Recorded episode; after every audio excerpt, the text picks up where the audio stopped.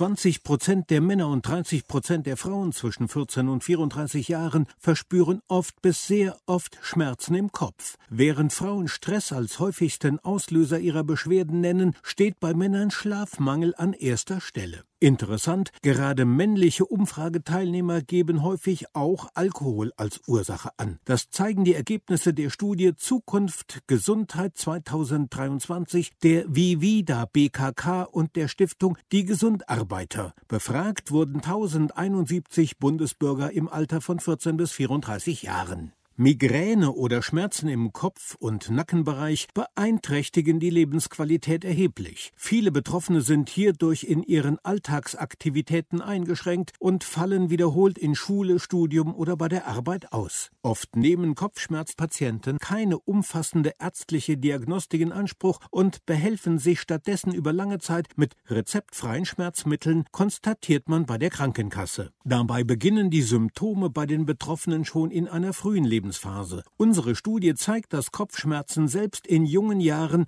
kein seltenes Krankheitsbild sind, sondern ein Leiden, das viele betrifft. Jeder vierte Bundesbürger zwischen 14 und 34 Jahren ist häufig bis sehr häufig von Kopfschmerzen oder Migräne betroffen. Ein Drittel der Befragten leidet ab und zu darunter, so die Vivida BKK. Krankheitsbilder mit Kopfschmerzen sind vielfältig und unterschiedlich. So hat die Internationale Kopfschmerzgesellschaft eine Typologie mit über 200 verschiedenen Kopfschmerzarten erstellt. Die häufigsten sind Spannungskopfschmerz, Migräne und Clusterkopfschmerz. Dabei können Kopfschmerzen akut oder chronisch auftreten.